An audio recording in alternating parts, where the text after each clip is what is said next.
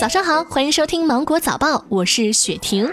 昨天，国新办举行庆祝中华人民共和国成立七十周年活动有关情况发布会。十月一号举行的庆祝中华人民共和国成立七十周年群众游行活动中，参与者涵盖各行各业、各族各界，既包括工人、农民、教师、学生、医生、公务员等各领域的群众代表，又包括快递小哥、广场舞大妈、新的社会阶层人士等新兴领域的群众代表，还包括港澳台同胞。海外侨胞和外国友好人士代表等。近期，上海铁检首次以涉嫌强制猥亵罪批捕一名在轨交内多次伸咸猪手的男子。因该类案件原先基本做行政处罚，没有刑事判决的先例，导致行为人反复多次作案。此案是上海首例咸猪手入刑。据通报，在地铁里散发小广告伸咸猪手，如今都可能作为刑事犯罪入刑。近日，南京交警在执勤过程中发现一辆核载五人的车，竟然装了八个人。经询问得知，一家八人到南京玩，为了图方便，将三个小孩安置在了车辆的后备箱。目前，驾驶人被处以一百元罚款、记六分的处罚。交警提示：小孩坐在后备箱的行为非常危险，如果车辆被追尾，孩子在后备箱里得不到任何保护，反而容易被尖锐的物体或变形的尾门戳伤。山东试点电梯责任险规定，乘客困梯造成延误高考、中考或资格考试的，每人保险额度分别不得低于三万、一万、零点三万。因乘客困梯致使延误乘坐飞机、轮船、火车或汽车的，每人保险额度不得低于相关改签或退票损失费的两倍。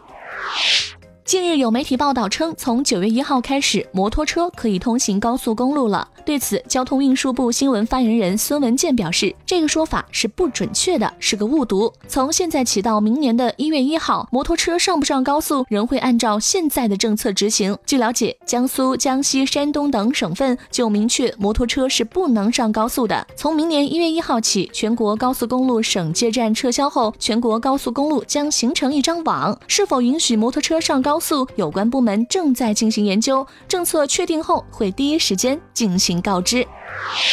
中国青年报社社会调查中心联合问卷网对一千七百六十四名十八至三十五岁的年轻人进行了一项调查，显示百分之五十三点一的受访青年认为没有婚姻的人生是不完整的，认同婚姻必要性的男性受访青年多于女性受访青年。受访青年认为近年来结婚率下降的主要原因是婚育成本高和生活节奏快。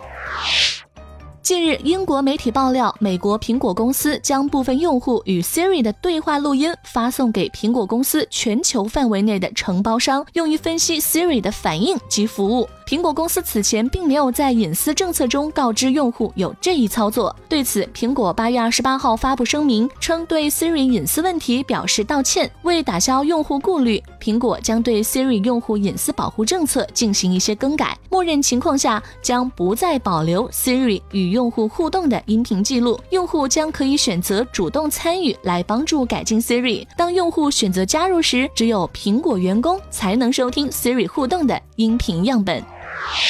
日本睡眠评估研究机构一项研究表明，母亲的睡眠习惯对孩子作息规律的建立影响很大。由于操持家务等原因，女性睡眠时间一般比男性短。研究认为，母亲长期熬夜晚睡，孩子也会跟着效仿，使得睡眠时间推迟，影响生长发育。今天的芒果早报就到这里，我是精英九五电台的雪婷，祝你度过美好的一天，明早见。